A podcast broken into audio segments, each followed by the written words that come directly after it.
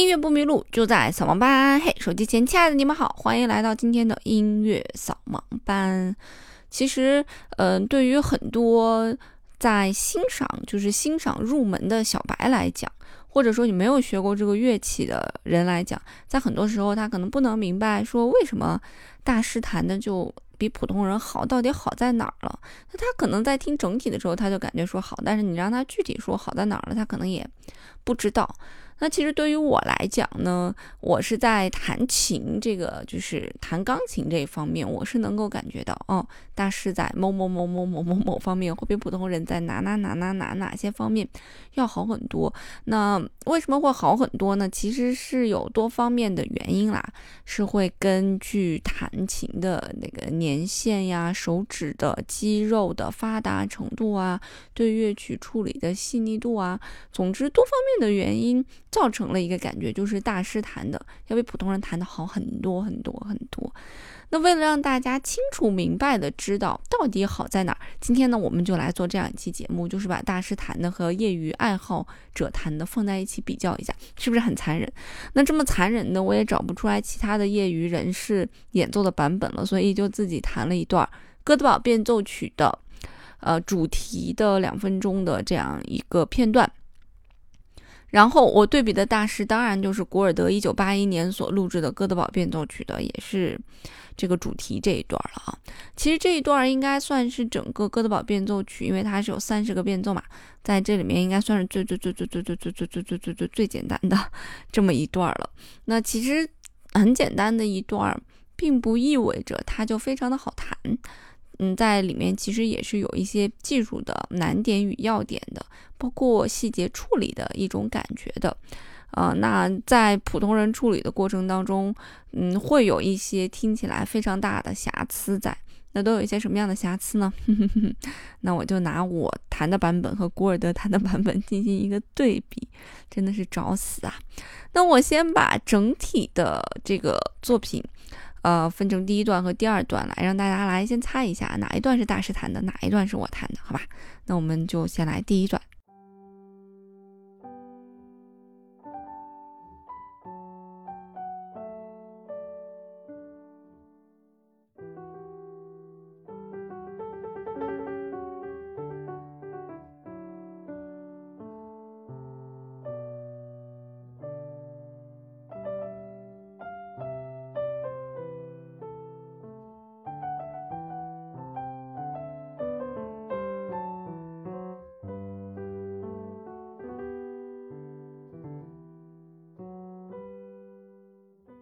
那接下来是第二段。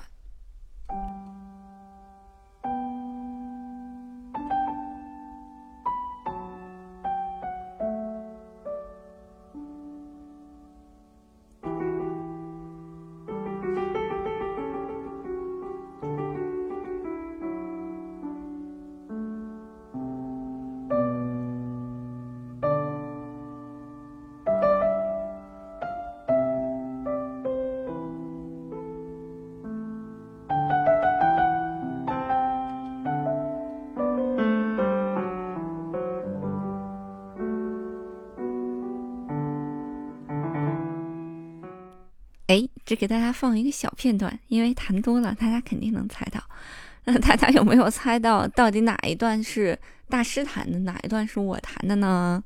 噔噔噔，公布结果的时间到了。第一段是我弹的，第二段是大师弹的。其实我在放的时候也有想，如果第一段放大师弹的，第二段放我弹，大家应该很容易就能猜到。所以 我就把第一段放成了我弹的，第二段再放成大师弹的，因为在。刚开始的时候，其实可能对比并不是那么明显，嗯，因为刚开始的时候确实也比较简单，但是还是可以从几个很小的细节能够听出来，我弹的和大师弹的不一样。最关键的一点就是大师的演奏非常的稳定，不管是音量的控制、音色的控制都非常的稳定，包括节奏的控制，而我就不是了，嗯，但凡呢有一点稍微难的，呃，东西出现，我的整个的力度。速度就会有一点点变化，比方说这里，就是刚才的那一个小片段，大家有没有听出来哪一点是不对劲的？就是我在弹那个我们叫颤音，就非常快的那两个音交替的时候，呃，因为我的手指的这个独立性不够好。手指肌肉没有那么发达，控制力不好。我自己的总结啊，如果错了，希望大神来纠正我。嗯，那所以我在演奏的过程当中呢，造成了力度的不平均以及速度的不平均，然后就造成了在听起来的时候，呃，这两个音弹得越来越快，然后听起来也没有那么均匀。那我们听听大师的吧。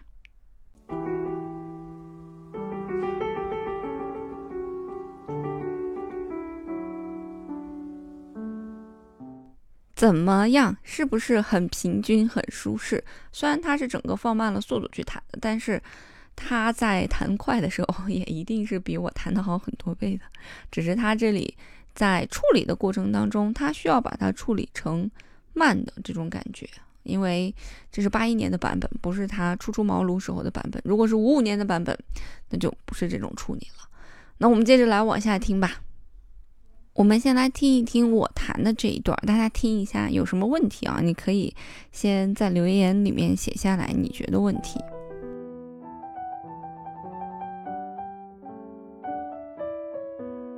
那为了让大家听清楚，我会放两遍。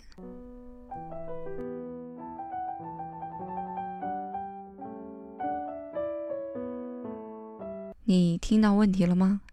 我们先来听一听大师是怎么弹的。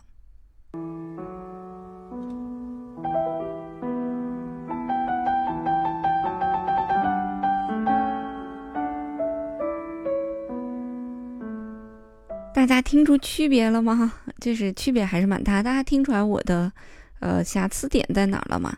就是其实是在中间演奏的时候，它是会有，比方说左手有两个音同时弹下去，那这个时候我想要处理的是两个音一起下去，但由于多种原因。练的不熟也有原因，手指的控制力也有原因，所以我没有把两个音弹得非常的整齐弹下去，就造成了有一种咚咚的这种感觉。而且我在不敢踩踏板的时候还踩了一下踏板，就造成了我在弹这个和声的时候，声音就会变得浑浊，而没有那么清楚明了了。我们再来听一下，就是这个地方，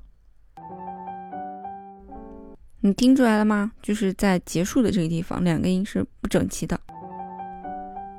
本身应该是光，我是当当哈。那其实大师在处理的时候，他就希望两个音分开来弹，那他就弹的是当当啊。但是我其实想的是光，结果我弹成了噔，两个音也不平均，就是你一听就知道是弹错的，而不是有准备去弹的。就是我们在很多时候弹琴的过程当中，是能够听出来哪是他弹错的，哪是他没有准备去弹的，哪是他想要这样处理的。因为但凡是有准备的，都会非常的，嗯，不匆不忙，非常的从容的感觉，是不一样的。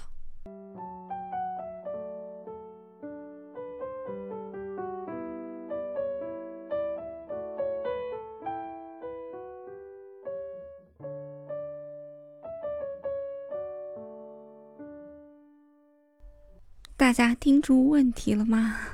因为这是一个。不允许犯的一个错误，所以我就不给放大师的了，因为可能对于比较专业的或者练琴练的哼 时间比较长的人都不会犯这个错误。就是我的右手和左手的音没有对齐，就是我有两个音没有对齐，应该是左右手一起下去的，结果我右手先弹，左手立马跟上了，就是噔噔这种感觉。哎，就是在这里啦，这是一个基本错误，是不能犯的。然后我们往下听吧。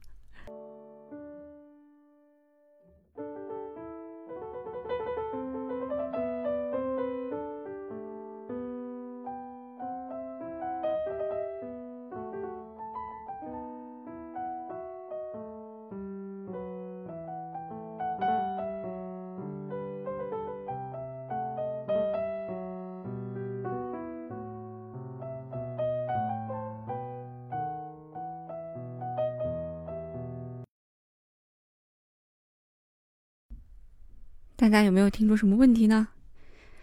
欢迎你留言啊，真的是挑刺大会啊！我们来听一下大师的吧。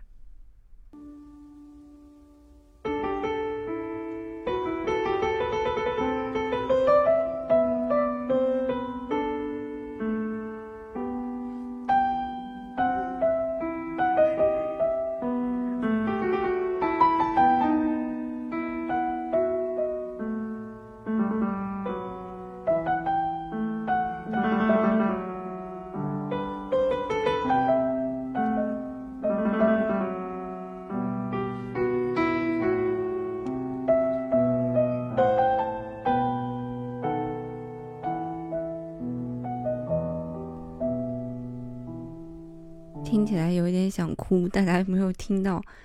区别是什么呢？区别其实是在于，还是在我刚才说的那个颤音啊，就是两个音就跟打颤一样的噔噔噔噔噔这种感觉。我在一弹颤音的时候，比方说我左手弹颤音，我的右手就会变重，或者我右手在弹有的时候颤音的时候，右手还好，因为右手灵活性高一些，但是所以左手一打颤音的时候，整个的速度和力度就会不稳定。我们来听一下，就是这里啊。突然力度就不稳了，然后速度也变化了。那我们来听一下大师的绝美演奏。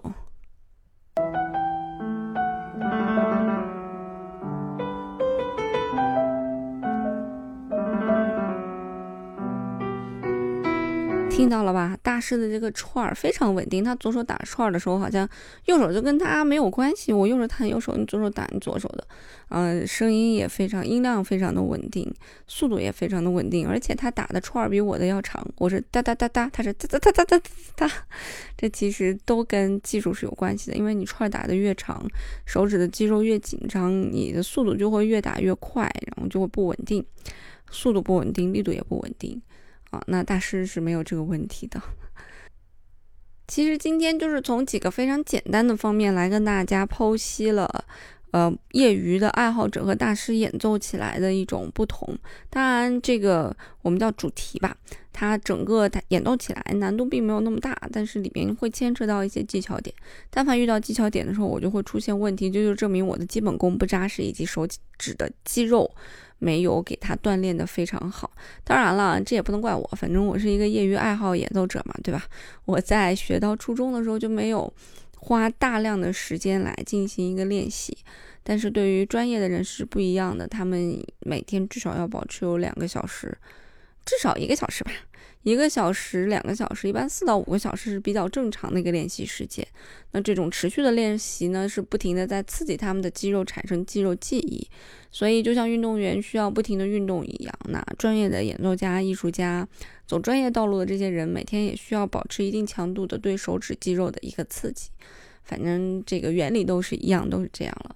那也是因为他们有这种高强度对肌肉的刺激，以及在技巧上面比较成熟，所以他们在处理乐曲的过程当中，可处理的细腻度以及他能够做到的东西，就会比业余的演奏的这个业余爱好者他们的演奏要好非常的多。那我刚才只是说了一些非常细小的点，那通过这些点呢，我们可以看面看整首作品。所以为什么说大师演奏的，你一听就觉得他弹得好，虽然你说不出来他哪里好，但是你就是觉得他好。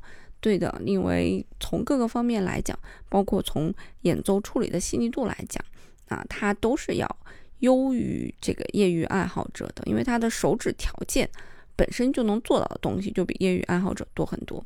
再加上他有更多的时间来琢磨乐谱，然后来去对乐谱乐曲进行一个详细的一个分析，在演奏的过程当中呢，也可以把它诠释的更好。